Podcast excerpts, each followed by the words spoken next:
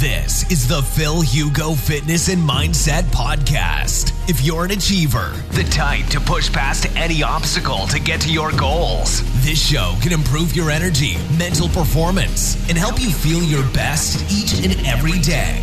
Now, your host, a pharmacist, personal trainer, entrepreneur, and he's here to improve your life and help you reach new heights through the power of nutrition, fitness, and mindset.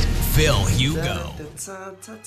Hola, ¿qué tal? ¿Cómo estás? Bueno, me apunto por aquí eh, porque quería hacer un live, no estaba programado, eh, no tengo nada especial que decir, sino contestar a lo mejor algunas dudas antes de que rompa mi ayuno dentro de media hora, porque esta noche hemos pedido sashimi, eh, sashimi que es un pescado fresco de Japón, y teníamos ganas de, de, pues de pescado. Tenemos ganas de pescado porque estamos comiendo proteínas al fallo y carne todos los santos días, entonces hemos dicho, bueno, pues ¿por qué no pescado, no?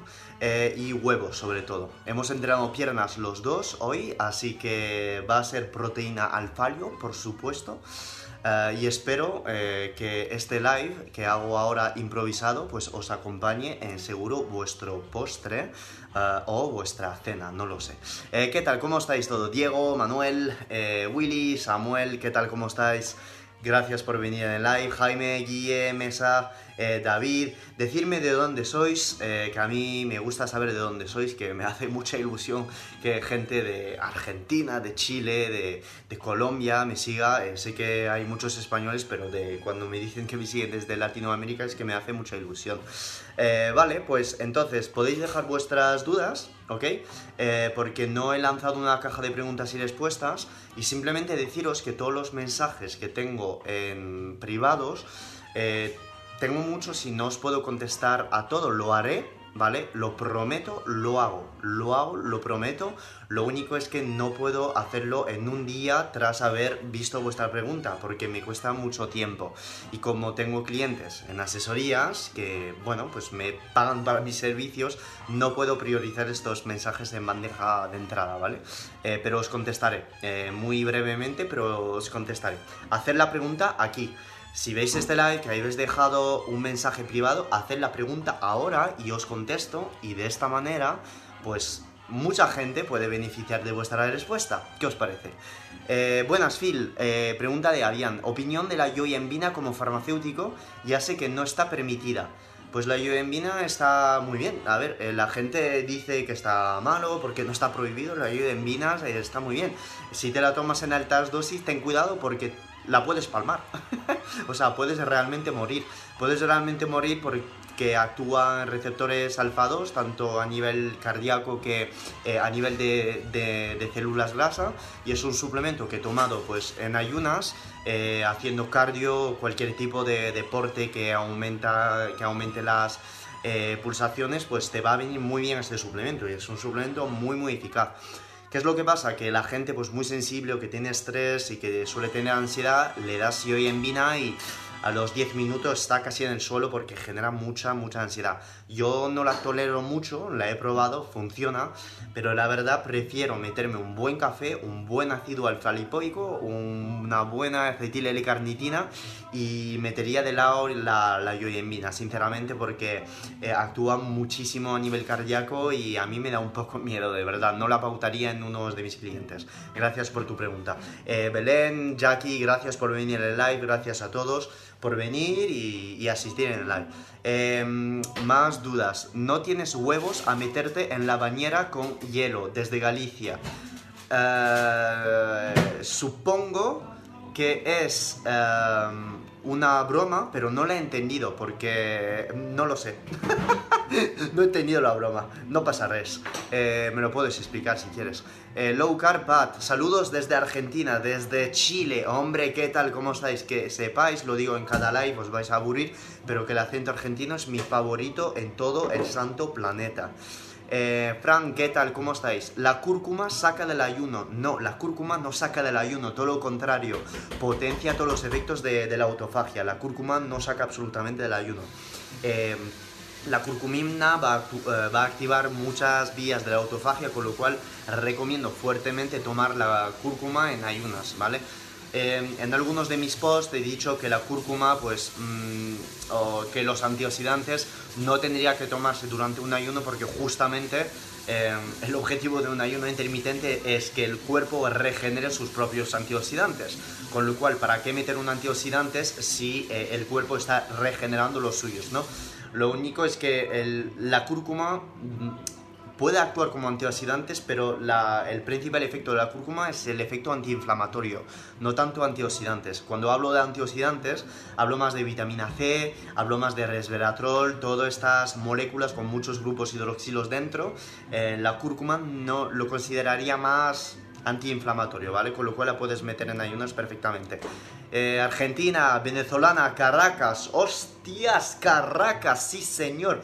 Mira, pues estoy de fondo ahora mismo escuchando una música que eh, yo jugaba mucho eh, en la PlayStation 2 a GTA Vice City. Y en GTA Vice City, me, la, mi radio que me encantaba en todo el videojuego era Radio Espantoso. Y Radio Espantoso era eh, como pues una radio donde pasaban solos los hits de los años 80 de Latinoamérica. Con lo cual hay un álbum en YouTube que se llama Radio Espantoso que coge todas las pistas de audios de, de, pues de, esta radio espantoso y que pone a todos los títulos super, super mega crack eh, de GTA Vice City de, de, Latinoamérica y me encanta, me encanta. Y por supuesto mi canción favorita es La vida es una lenteja, o la tomas o la dejas. Eh, más dudas. Hola Phil, uh, desde Argentina, ¿qué grasas consumes y proporciones? Excelente duda. Mira, antes cuando empecé la dieta cetogénica hace 3 o 4 años, eh, tenía un consumo de grasa bastante alto, es decir, dos veces eh, en gramo eh, mi kilo de peso corporal, es decir, 150 gramos, incluso subía hasta 200 gramos por día de aceite de coco, de aceite de oliva, aguacate, grasa de la carne, salmón, ¿vale? nueces y estaba en cetosis casi todos los días con unos milimoles de cetosis como entre, no sé, pues 1, 2 milimoles y tal, ¿no? Cuando ayunaba subía hasta 3, 3,5, 4 milimoles y bueno, me sentía bastante bien y bastante eufórico y la verdad es que todo bien. Y un día decidí bajar las grasas de golpe y este día no ha sido tan bueno, pues ha sido como en enero o algo así. Decidí bajar las grasas eh, como a 120, 130 gramos por día, lo que equivalía simplemente a poner un chorro de aceite de oliva en mi ensalada, poner aceite de coco y unas nueces y todo lo demás yo iba subiendo las proteínas. ¿Qué es lo que pasó? Bueno, pues que mis proteínas estaban más o menos en torno a 30-35% del total de mis calorías. Luego mis grasas representaban más o menos 60% y el resto de verduras que, tomía, que tomaba, pues 5%, ¿no?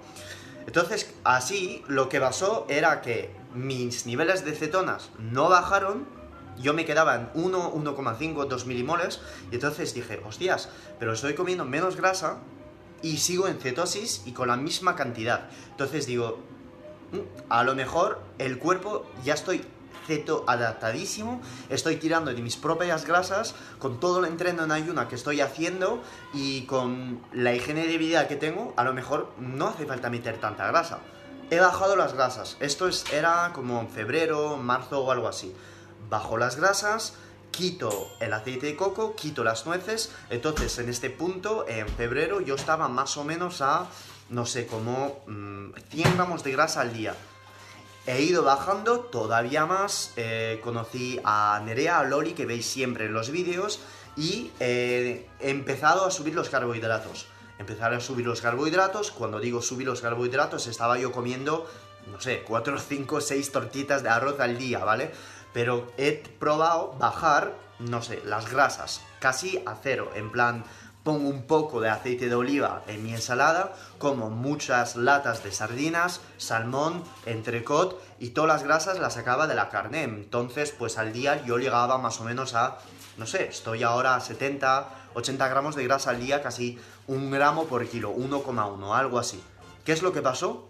Mis cetonas bajaron un poco, pero no bajaron en plan, hostias, ya no estoy en cetosis, bajaron en plan, sigo en cetosis a 1,0, 1,1, 0,8, me siento igual, pero mi físico ha cambiado una barbaridad. Es decir, que me siento más seco, me siento más fuerte, no he perdido masa muscular y rindo mejor entrenando. ¿Por qué? Porque he ido subiendo las proteínas paulatinamente.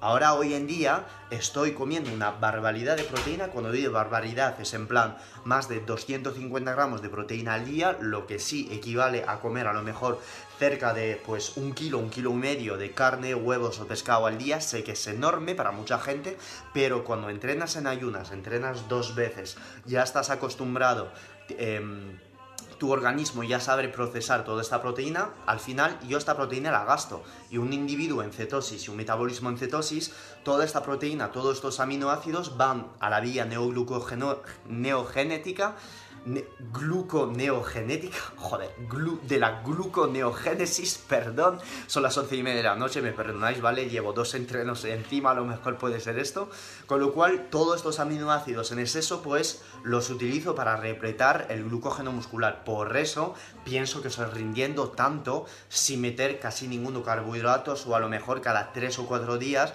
como hice ayer anoche, le meto una hostia de 150, 170 gramos de carbohidratos solo a partir de tortillas, nada más.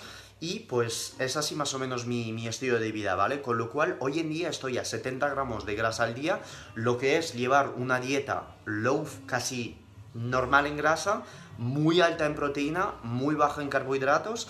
Y a mí me va bien, a mí me va bastante bien. A todas las personas que están en cetosis o que buscan la cetosis, Mm, a lo mejor no vas a estar en cetosis y acabas de, empezar y no lo recomiendo.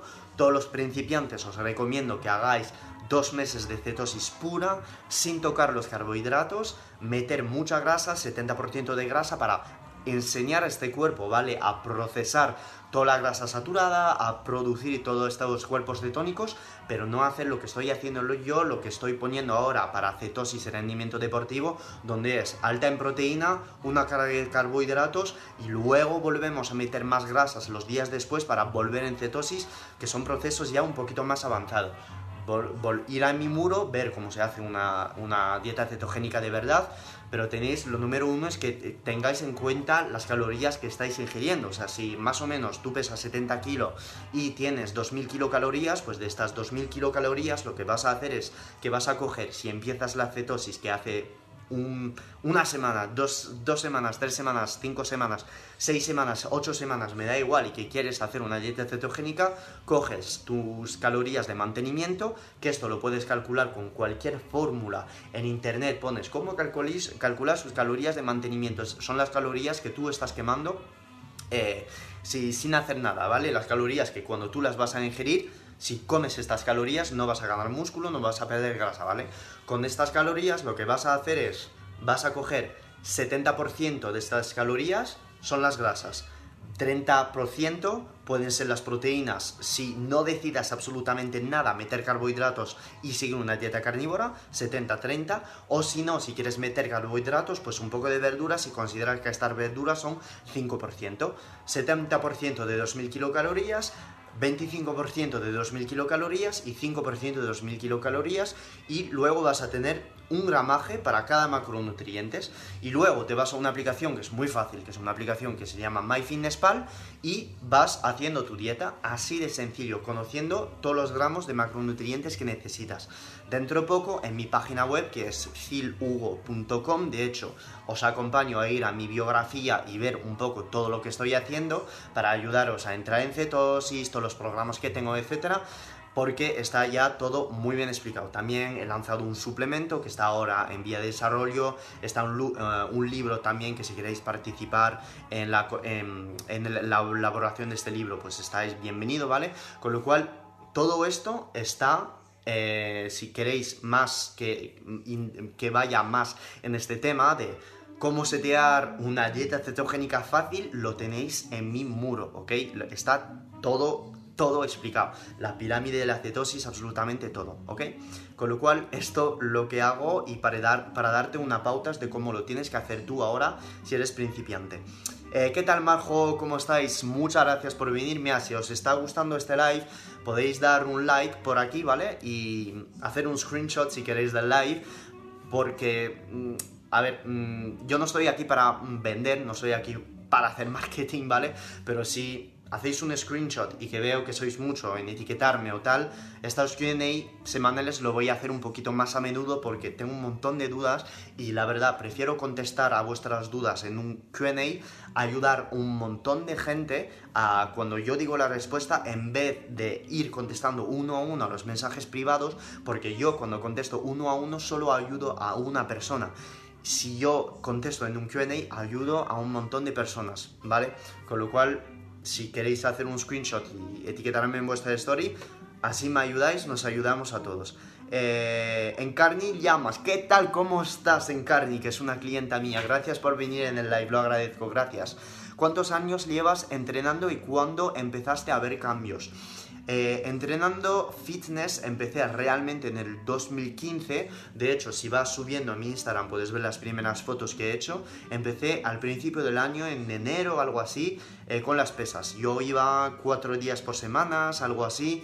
Eh, ya sabía bastante de nutrición. De hecho, la persona que me ha motivado a un poco raspar lo que es el tema de la nutrición ha sido un físico culturista que se llama Raúl Carrasco.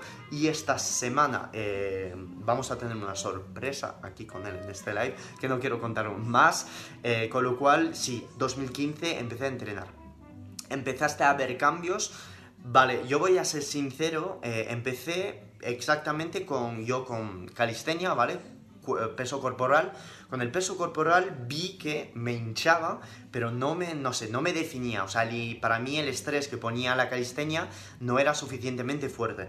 Ya cuando empecé con pesas, Mm, la verdad es que, no sé, en un mes, sinceramente, en cuatro semanas vi diferencias, sobre todo en los abdominales eh, y en los hombros. O sea, lo vi, pero cuatro semanas, ¿eh? Iba cinco días por semana y me machacaba, en plan machacaba, no iba diez minutos, iba, me destrozaba, ¿eh? Con lo cual sí, un mes. Más dudas. Eh, hola, dieta cetogénica sin nada de hidratos y entrenando todos los días, turnando gym y running. ¿Cómo romper ayuno tras el entreno? Vale, lo que acabas de preguntar es lo que hago yo todos los días y estoy aquí vivo y feliz de la vida. Y la gente que dice que quiere ver mis análisis de sangre están en mis stories en destacados que voy mm, bastante bien, ¿vale? Eh, ayuno tras el... ¿Cómo romper el ayuno tras el entreno? Está en mi muro todo. Eh, la respuesta, cómo romperlo, si quieres quedarte en cetosis, siempre recomiendo una proteína magra. ¿Por qué una proteína magra? Porque cuando tú vas a romper el ayuno, tu cuerpo es muy sensible a la insulina y tienes que meter una proteína de muy alta calidad. Es decir, es decir si tú quieres invertir en una proteína de una carne de pasto, es el momento de comerla ahora. Una pechuga de pollo bio es el momento de ponerlo ahora, ¿vale? ¿Por qué? Porque cuando acabas de entrenar tienes una sensibilidad a la insulina tremenda y todo lo que le vas a poner a tu cuerpo tiene que ser de alta calidad. Y no recomiendo grasas porque no quiero que las grasas se vaya a tu tejido muscular. Una proteína, punto, pelota, ya está. ¿Quieres ganar masa muscular? Pones entonces dos o tres tortitas de arroz, una patata cocida con esto y ya está, ya lo tendrías. Un poquito de sal y punto. Phil, ¿qué opinas del satial? Em, pienso eh, que no te lo tendrías que tomar y que hay otras cosas que te podría tomar o otras cosas que hacer en tu vida para tener el mismo efecto. Eh, mm, mm, mm. Hola Phil, la lírica rompe el ayuno. No sé lo que es, lo siento mucho. Te prometo, no sé lo que es. A lo mejor no sé lo que es, es que no tengo ni idea. Y soy farmacéutico, es que no sé lo que es, la lírica. No lo sé. ¿Cuántos años tienes? Mira, decirme en los comentarios eh, de este live cuántos años pensáis eh, que tengo. Decírmelo ahora. A ver, que me esto me vaya a partir la polla. ¿A cuánto tendríamos que tener la glucosa durante el día? Eh, durante el día no tiene mucho sentido. Sí que en ayunas, si eres atleta mm, y en una buena flexibilidad metabólica, entre 75 y 90 estaría bien, ¿vale? Ya por encima de 90, cuando es alguien que hace deporte, que se nutre bien, Sinceramente, yo cuando es un cliente que, que, me viene con una glucosa por encima de 90 en ayunas, cuando diga ayunas, si has cenado a las 12 de la noche y que te has hecho el análisis a las 7 de la mañana, no es ayunas. Ayunas es, en plan, no has comido mm, después de 15 horas. Si me llega este cliente que es atleta con buena flexibilidad metabólica, con una glucosa por encima de 90, para mí es un poco de resistencia a la insulina. Lo digo en serio, ¿eh? totalmente en serio. No me voy a fijar en esto, solo en esto. Hay otros parámetros que veo, como por ejemplo los niveles de insulina, los niveles de testosterona, los niveles de hormona de crecimiento. Pero para mí una eh, glucosa en ayunas sana, entre, sinceramente, 75, 85, 90 como mucho. Después durante el día no tiene mucho sentido eh, el otro día estaba en 75 porque acaba de entrenar dos horas, estaba en ayunas, pero o sea, me sentía bien, no, no, pasaba absolutamente nada. Y en el día te puede subir la glucosa, te puede subir por estrés, te puede subir porque pues tu hígado cuando tú le vas a andar, cuando vas a hacer deporte, tira del glucógeno hepático para justamente que no estés en hipoglucemia, con lo cual no tiene mucho sentido y saber tu glucosa mm, cuando durante el día, ¿vale? Sobre todo durante un entreno tienes un pico de glucosa en sangre debido a que el hígado va rompiendo estos eh, enlaces de glucógeno para sacar glucosa, entonces puedes subir a 110 durante el entreno y, ya está, pero no tiene mucho sentido saberlo. ¿Cuántos años llevas entrenando? Eh, eso, desde el 2015, son ya diría 5 años. Desde Cádiz, eso es desde Cádiz. Saludos desde Córdoba. Eh, un abrazo a todos los... Eh, ah, Córdoba, Argentinas, hostias. Córdoba, papá. ¿Cómo empezar a hacer ayuno intermitente? Eh, no tienes que tomar el desayuno, bebes café y no desayunas. saludos desde México, hermano. saludos a ti, gracias. Genio Che, Leolan argentino sois los putos mejores. si tengo que irme a Latinoamérica, ah, me voy a ir a Chile, a Santiago de Compostela en noviembre para dar una conferencia. Espero veros ahí, eh, pero siguiente país, mm, la verdad, Argentina me molaría mucho. Suplementación de vitamina C, ¿cómo lo ves? Eh, sí, eh, lo veo genial. De hecho, antes de tu comida lo veo que es una vitamina genial. Y toda la gente que dice que hay que ciclarla y todo durante el año, sí, de hecho recomiendo ciclarla, seis semanas de vitamina C, dos semanas de pausa y puedes volver, pero veo la vitamina C de forma éster perfecta, ¿eh? Mm, un suplemento increíble. ¿En qué momento ves óptimo tomar alfa lipoico? Justo antes de entrenar o antes de una carga de carbohidratos o justo antes eh, de tomar alcohol. Así de sencillo. Eh, si eres diabético o tienes síntomas de diabetes, por la mañana en ayunas con tu café. Em, para no meter metformina. saludos desde Bolivia. Bolivia, hostias. Capital de la Bolivia. Mm, lo sabía, ¿eh? Lo sabía, lo siento mucho, hostias, lo sabía. Por favor, decime, joder, Bolivia, ya no me acuerdo. ¿Habría algún problema en meter hidratos en la primera comida post-ayuno? No, justamente. Pero te recomiendo entrenar justo antes de meter estos hidratos para justamente atraer toda esta glucosa en el tejido muscular. Eh, y mejor que sean em, hidratos de alto índice glucémico para crear un pico de insulina muy alto y que estos carbohidratos vayan directamente al músculo y que no se queden en sangre durante 50.000 años. ¿Qué ejercicio metabólicos metes? Todo lo que estoy colgando todos los santos días eh, en mi Instagram Story, eh, como un loco, que son 40 segundos o 30 segundos a tope y descansado 10 segundos. Te puedo asegurar que cualquier ejercicio que haces con esta velocidad es metabólico. Alejandro Munozro. Eh, sí, sí, GTA. Eso es, bro. GTA Vice City, bro. el mejor videojuego de la historia de la humanidad. ¿Qué ejercicio en PlayStation 2, por supuesto? Porque yo todas las demás ya me, me las he olvidado. ¿Qué ejercicio metabólicos meterías por la mañana? Pues mira, un Tabata, bro, de 20 minutos, que llamo un Tabata modificado de 20 minutos, 20 segundos a tope, 10 segundos de descanso, incluso de peso corporal para activar el metabolismo, unas push-ups, unas sentadillas, eh, burpees, eh, correr en el sitio para activar el metabolismo. Ya por la noche, eh, hipertrofia y ya está. Rubén Lechuga Oficial, ¿qué tal estás, hermano? Espero que estés muy bien. Eh, la gente que no lo sabe, Rubén Lechuga es oficialmente, era oficialmente el primer preparador que he tenido en mi vida y aprendí de él un montón. Que hoy en día trabaja con el doctor Antonio Hernández, le mando un abrazo muy grande de hecho. Y Rubén es la primera persona en haberme llevado en esta santa vida y de hecho lo agradezco un montón. Soy muy agradecido de esto. Espero verte pronto, hermano. Eh, hey, bro, las tortitas de arroz potentreno se pueden sustituir algún día por tortitas de avena? Por supuesto. El hecho de poner arroz es porque el arroz, mm, muy, o sea, mucha gente puede tolerar el arroz y no es intolerante al arroz, al arroz ¿no? Porque es muy difícil tener intolerancia al arroz. Eh, con lo cual eh, te puedes poner cualquier cosa. ¿Por qué digo tortitas? Porque cuando tú pones tortitas, este maíz, este arroz está hinchado. Al hinchar de esta mm, con este proceso molecular y al poner aire, al llegar a tu intestino, la absorción de esta glucosa es muy alta con esto vas a producir un pico de insulina muchísimo más alto que si tú tomases arroz normal, ¿ok? Con lo cual recomiendo todas estas mm, cosas hinchadas porque el pico de insulina para tener uno más alto mm, o comes chuches, eh, pero si no es muy difícil conseguir un alimento que, que te consiga esto. Puedes tomar ciclodestrina, puedes tomar un montón de azúcares en polvo, pero veo el arroz como algo, no sé, algo un poquito más natural, que es sólido y encima es que es delicioso. O sea, yo prefiero tomarme una tortita de arroz con una pechuga de pollo que tomarme un batido de whey con ciclodestrina, la verdad, pero funcionaría igual. Una duda, ¿picores en la piel es normal después de esta época de sedentarismo? Eh, no, no hay una correlación directa entre esto. Lo, no te puedo decir. Eh, o sea, necesito más información para para decirte.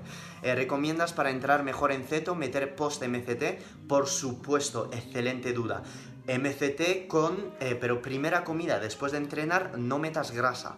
Come tu proteína magra, vale, hay un chat de proteínas. Si quieres meter fibra tipo verduras, ponlas, para saciarte, pero no recomiendo grasas post-entreno. Ponlas con tus proteínas, espérate 45 minutos para que se absorba todo y luego después te pones una segunda comida con MCT. ¿Vale? Porque si no vas a tener esta introducción de grasa intramuscular y es que no la queremos, es que no es necesario, ¿vale? Eh, como tú dices, meter pollo limpio. Es que es esto, pechuga de pollo magra, como toda la gente me dice, proteína magra. Es que es así, es así, es lo más... Y lo explico en mi infografía, si no lo tienes claro, espero que mi infografía te ha quedado claro. Eh, eso espero, mm, que es el objetivo. Cuando haces HIT o ejercicio... ¿Va a explotar algo? habéis escuchado un ruido aquí, no sé si va a explotar la luz o no, si explota, bueno, pues exploto con la luz. Hablo cuando haces IT o ejercicio de fuerza a saco. Vale, ok, sí. No, eh, eso es. No sé lo que dices, no lo sé, es que me he perdido un poco los comentarios. ¿Puedes sustituir los electrolitos de eh, mar de Quintón en ayunas? Eh, sí, por sal, por sal. Cada cuerpo es diferente, varía también si sos hombre o mujer. Gracias, bro. Por eso soy asesor nutricional y tengo a mujeres y a hombres. Saludos, Phil. Aquí escuchando como siempre. Gracias, Lu. Muy buenas, Phil. ¿Cuántas tardes, cuánto tardas en hacer las infografías? Muy buena duda. Pues hay infografías que tardo lo más cortas 30 minutos, voy a ser sincero, ¿eh? 30 minutos y las más de 10 infografías, pues entre que pienso en lo que voy a decir, que leo por las mañanas unas una y dos horas de estudios científicos o de cualquier libro de un autor, pero paso una hora leyendo estudios y leyendo el estudio me imagino la infografía. Luego, si son 10 infografías, me paso como hago muchas cosas durante el día, entreno, no entreno, o sea, tengo otros proyectos, pero paso sinceramente para estas infografías de, 10 infografías entre, vamos, 7 y 8 horas, sinceramente. La producción, la producción. Pero luego antes de hacerlas, las pienso. Es decir, que cuando leo el estudio, a lo mejor 5 días antes, digo, ya me estoy organizando como yo voy a hacer las, la infografía. Es decir, esto lo voy a decir con este cuadro, con este esquema y voy a posicionar la referencia del estudio aquí tal, o sea, ya me lo esquematizo. Con, lo cual, si ya consideras esto como hacer la infografía, pues unas infografías de 10 slides, de 10 diapositivas, pues son sí, diría 8, 12 horas. Sinceramente, ¿eh? sinceramente, no bullshit, no marketing. Eh, ¿Lo puedo hacer más rápidamente? Sí, pero van a ser menos curada, habrá menos estudios y habrá menos colores, como menos insight, menos este, esta especie de película con preguntas que intento meter en ellas. Sí, es mucho inversión de tiempo, es mucho tal, pero es que me gusta, me gusta hacerlo, la verdad es que me encanta. Y he visto, de hecho, en hacerlas y no voy a pasar mucho tiempo, que no voy a meter una chapa ahora, pero he visto en hacerla que me he descubierto como una pasión de, de escribir, de escribir, que antes esta pasión no la tenía. No es una pasión, es en plan como doy, o sea, en la escritura doy, eh, dejo a la gente lo que tengo en mente, dejo a la mente mi mensaje. Y esto es, es bastante difícil de hacer porque yo, la gente que me conoce, no soy español. A ver, mis padres son españoles, pero yo aprendí el francés, o sea, pasé 19 años viviendo en Francia, con lo cual hago muchos errores de gramática, de subjuntivo imperfecto, que me cuesta escribir en español, no es algo que me sale mm, tan fácil como escribir, como si yo escribiese el francés. Con lo cual es un ejercicio también que me viene bien a mí para un poco pues aprender. Pero Loli, eh, la, que está aquí todos los días, me está pues bueno eh, enseñando todos los días que es mi logópeda. Eh, vale, saludos Phil desde Colombia, gracias a ti. En resumen, el incremento va de manera proteica y gran proporción de grasa extra. Eso, baja la grasa y tú vas aumentando las proteínas. Gracias por todo los thumbs up, muchas gracias a vosotros, gracias a vosotros. Hipertiroidismo en concepto. Ah, sí, eh, es posible tenerlo, pero es más probable que tengas al principio hipotiroidismo, pero que sepáis que el hipotiroidismo no es grave, ¿ok? O sea, el hipotiroidismo es un signo de longevidad. Cuidado, o sea, esto hay un montón de estudios detrás, que un metabolismo que al principio se ralentiza es un metabolismo que está menos tirando de las grasas. Y esto es, participa en la longevidad, pero a corto plazo, ¿ok? No es blanco o negro. Hipotiroidismo no es igual a malo, ¿vale? Eh, son muchos matices. Un hipotiroidismo de que no se trata que una persona no entrena y que tiene resistencia a la insulina es malo, ¿vale? Pero un hipotiroidismo de entrada en cetosis de ayuno intermitente es totalmente normal. Es normal porque dejas minerales, dejas eh, muchos carbohidratos, dejas un montón de cosas, tu, tu cuerpo se va estresando, subes el cortisol y es son como una semana o dos que tienes que vivir con este hipotiroidismo. Pero si le metes las calorías suficientes, si le metes el entreno suficiente y los macronutrientes suficientes, se va directamente. Te lo digo por todas las personas que estuve asesorando desde los pasados dos años y sobre todo las personas que me están cogiendo asesoría ahora, es como muy común. Incluso en deportistas, no deportistas, es muy común.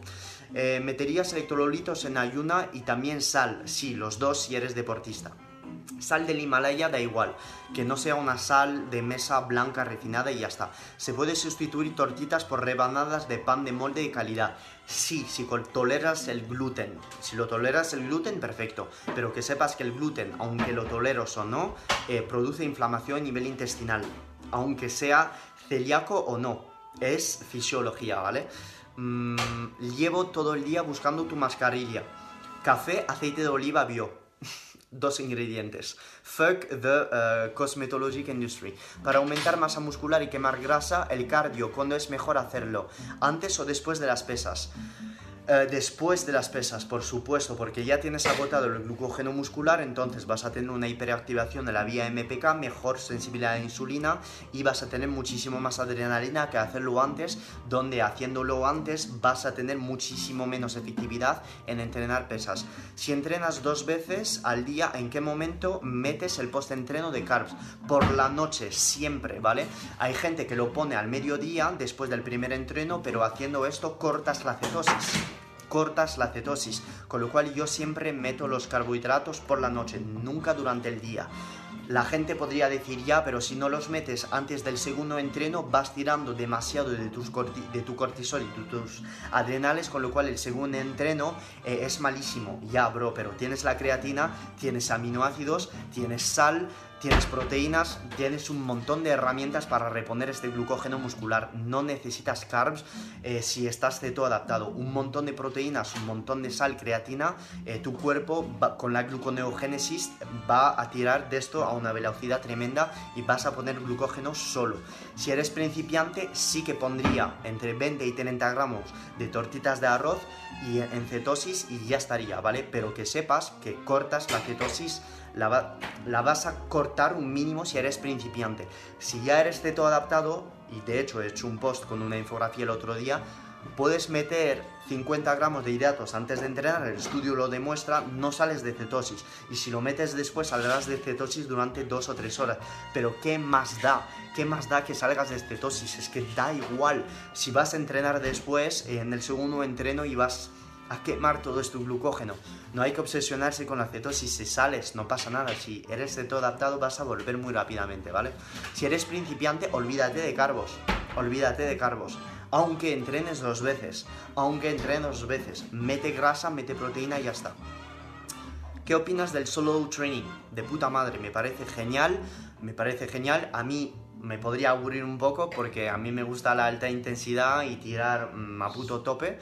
Eh, slow training, slow training es de pasar la positiva 20 segundos y la negativa 20 segundos. Y son gente que entrena una vez por semana, eh, que ha sido popularizado por un doctor y creado por un doctor que es el doctor eh, McGough, que es, mm, vamos, alguien súper famoso y que ha creado un, libro que pues se llama así, em, Slow Training o HIST, ¿vale? Que en España la gente pionera en esto pues es mi amigo Quique de Zaragoza, de Zaragoza, de Zaragoza, eh, Quique Chemist en Instagram y mi amigo Julio eh, uh, Soguero, creo, o no voy a pronunciar mal los apellidos, pero Julio y Quique lo llevan en Zaragoza y son los pioneros en esto. Os aconsejo y echar un vistazo. Eh, y funciona, ¿eh? Y son chicos mazarísimos. 24. Mm, ah, aquí están las edades. Hostias, voy muy. Muy retrasado en los comentarios. 28, 24, 28, 15 años. Vale. Eh, que en 28 tienes y eres escorpio. 26, vale. Me alimento con comida real y de calidad, pero necesito más. Eh, para bajar grasa teniendo sobrepeso. Pues tú tienes que comer menos, ¿vale? Hacer deporte y, y ya está. Si te gusta la dieta cetogénica te puede venir bien y ya está, pero hay muchas dietas por ahí, pero si haces deporte, bajas tus calorías por debajo del mantenimiento y haces mucho deporte con mucha pesa, vas a perder peso. Eh, nací el 31 de octubre, pero ¿cómo lo sabes? Increíble, seguro que has visto un live con Loli, seguro. Los Scorpio no hablan tanto, jeje. Eso es, sí, eh, es verdad. Cada día me sorprendes más. Carlos Estro dice que los hidratos de carbono generan picos de insulina y que hay que evitarlos. Sí, efectivamente, genera pico de insulina. ¿Hay que evitarlos? No. Contexto, contexto, contexto. Si estás acostumbrado, ¿para qué quitarlos? Carlos es amigo mío cercano, somos amigos, compartimos eh, estudios, trabajamos en proyectos juntos, pero no es porque dice esto que es mi enemigo. ¿Vale? Mentalidad, mindset abierta, todo correcto. Yo pienso, al principio pensaba que iba a dejar los carbohidratos malos, pero no hay que categorizar, no hay que decir insulina es malo. porque La insulina tiene muchos efectos beneficiosos. Lo que producen los carbohidratos, que es una activación, una hiperactivación de la vía emetor, que es una vía anabólica, que mucha gente que mucha gente dice que esto pues es malo, no, eh, al final si tú lo sabes mm, manejar no es malo, ¿ok? Eh, más cosas. Mm, eh, ¿Es cierto que el glucógeno muscular se gasta dependiendo del músculo que se ejercite? Sí, es cierto. Capital de Bolivia, La Paz. Bueno, me voy a quedar dos minutos más en el live. no puedo contestar a todas las dudas, pero espero haberos ayudado, ¿vale? la verdad es el objetivo de este live post-entreno en dieta ceto, queso fresco, batido, eh, para meter algo de hidratos. Por, eh, sí, me, esto viene genial. ¿Qué opinas de la luz infrarroja? Perfecto, si te lo puedes permitir porque cuesta mucha pasta. Eh, la hipertrofia por la noche se hace también con la intensidad 30 segundos de... No, no vas a hipertrofiar con esto, ¿eh? No lo hagas hipertrofia mm, entre 50 y 60 segundos bajo tensión y que te tome 60 segundos de descanso. Eh, muchas gracias por estar presente en el live. No puedo contestar a todas las dudas, pienso que he contestado a bastante, bastante. Eh, muchas gracias por seguirme. Si os ha gustado el live, hacer ahora un screenshot, etiquetarme en vuestra story y eh, pues os lo agradecería un montón, un montón, un montón. Y a ver si hago más de esos live QA semanales. Gracias a vosotros, un montón de abrazos intergalácticos. Nos vemos lo antes posible. Chao, chao. Ah, y de hecho, que no lo he contado, este live estará colgado en YouTube. ¿vale? Que será el live QA. Gracias a vosotros. Chao. This has been another episode of the Phil Hugo Fitness and Mindset Podcast. If you enjoyed the episodes, leave an honest review in iTunes so other like minded individuals can conquer their goals too. If you want more content and free info on how to take your health and athletic performance to new heights, visit philhugo.com to be on the cutting edge with the latest info in nutrition, fitness, and all things performance mindset.